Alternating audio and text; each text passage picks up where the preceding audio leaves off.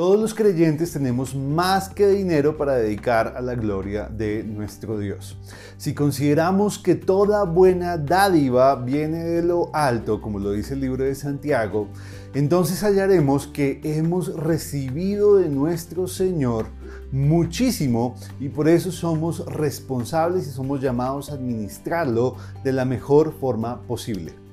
La parábola de las diez minas nos ayuda a entender esa responsabilidad que tenemos frente a todo lo que Dios nos ha dado y nos estimula a hacerlo bien y por eso debemos considerar lo que ella dice para que entendamos el principio que debemos aplicar en nuestra vida de tal forma que todo lo que tengamos sea para la gloria de nuestro Dios.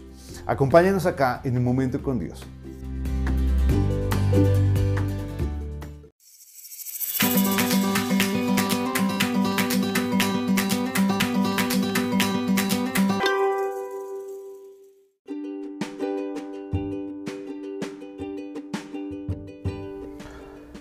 Nuestro pasaje de hoy está en Lucas capítulo 19 versos 15 al 23. Dice, Aconteció que vuelto él, después de recibir el reino, mandó llamar ante él a aquellos siervos a los cuales había dado el dinero para saber lo que había negociado cada uno.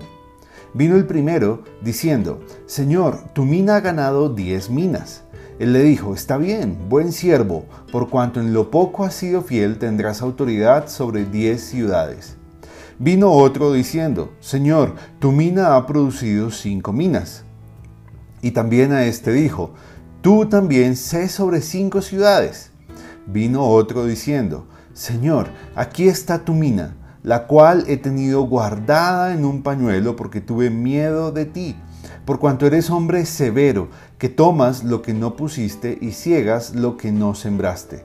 Entonces él le dijo, Mal siervo, por tu propia boca te juzgo. ¿Sabías que yo era hombre severo, que tomo lo que no puse y que ciego lo que no sembré? ¿Por qué pues no pusiste mi dinero en el banco para que al volver yo lo hubiera recibido con los intereses?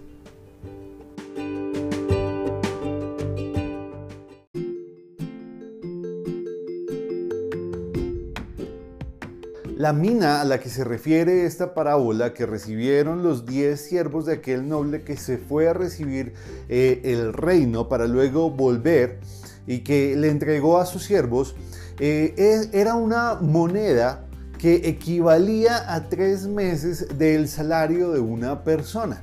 Y pues cada uno de estos diez siervos ah, de este hombre recibió una de esas minas con la orden de que negociaran con ella para que al regreso de este hombre él pudiera hallar ganancia de su inversión. Y así como estos siervos, todos los creyentes somos siervos de Jesús y debemos usar lo que Él nos ha dado para su gloria. Pero, ¿qué recursos hemos recibido de Jesús? Podemos preguntarnos. Pues, por ejemplo, el tiempo es uno de ellos y además el dinero, nuestras posesiones materiales, las relaciones que tenemos con otras personas, la autoridad que tenemos sobre otros y los talentos y los dones son recursos que Él nos ha dado. Ahora, en este punto podemos preguntarnos qué es aquello que Jesús y el Padre consideran como una ganancia para que nos podamos dedicar a hacer aquello que ellos valoran. ¿Será la tierra ganancia para ellos? No. ¿Será el tiempo ganancia para ellos? Tampoco, porque ellos, Él es eterno. ¿O será el oro y la plata? Pues tampoco, porque Él es el dueño de todo el oro y la plata del mundo. Así que Él es dueño de todo ello. Por tanto, ¿qué es entonces aquello que Dios busca o que Dios considera como ganancia? Pues consideremos lo que Lucas capítulo 19 versículo 10 nos dice, y es que Jesús vino a buscar al mundo lo que se había perdido. Entonces, el negocio de Dios son las ovejas perdidas, las almas perdidas que no han conocido o que han rechazado las buenas nuevas de Dios. El mensaje del Evangelio que Dios tiene para nosotros por medio de su Hijo Jesucristo.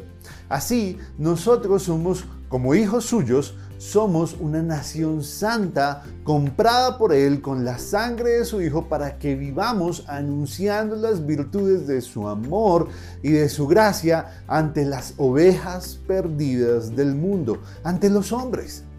Por tanto, Él espera que invirtamos lo que nos ha dado en hacer que otros vean su bondad y que nuestra luz les atraiga a ella, a esas ovejas hacia el rebaño y pueblo de Dios, así como un día nosotros fuimos atraídos. Ahora, esto podemos hacerlo de muchas formas. Por ejemplo, cuando ganamos para Dios a nuestra familia o cuando usamos nuestro dinero para pasar tiempo con amigos y aprovechamos ese tiempo para hablarles de Dios o, de, o les damos un testimonio de lo que Él ha hecho en nuestras vidas. O por ejemplo también cuando aprovechamos nuestro trabajo para que nuestros compañeros vean en nosotros la esperanza que los lleve a Cristo.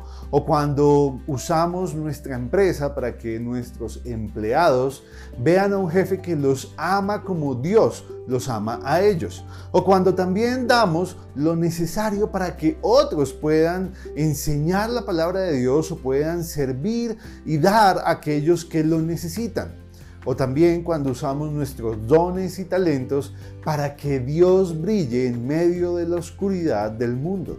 Así podemos hacer que nuestros recursos sean para la gloria de Dios. La pregunta es, ¿estamos haciendo que nuestros recursos produzcan ganancia para Dios? ¿O por el contrario los hemos escondido como aquel siervo que por temor y desconocimiento de su Señor dejó esa mina escondida en un pañuelo? Es posible que esa pregunta, la verdad, nos produzca algo de miedo, pues por la expectativa que hay de el juicio que un día tendremos que vivir frente a Dios. Pero eh, en vez de motivarnos por el miedo, ¿qué tal si nos motivamos por el hecho de que un día encontremos en nuestro Señor eh, un rostro orgulloso, amoroso, sensible, que al ver todo lo que hicimos por Él y por amor a Él, quiera acercarse a nosotros, nos dé un abrazo y nos susurre al oído que hemos sido siervos buenos y fieles. Yo creo que si nos enfocamos en esa imagen, seguramente vamos a poder hallar la motivación, la energía, la fuerza que necesitamos para poder dedicar todo lo que Él nos da para la gloria de Dios.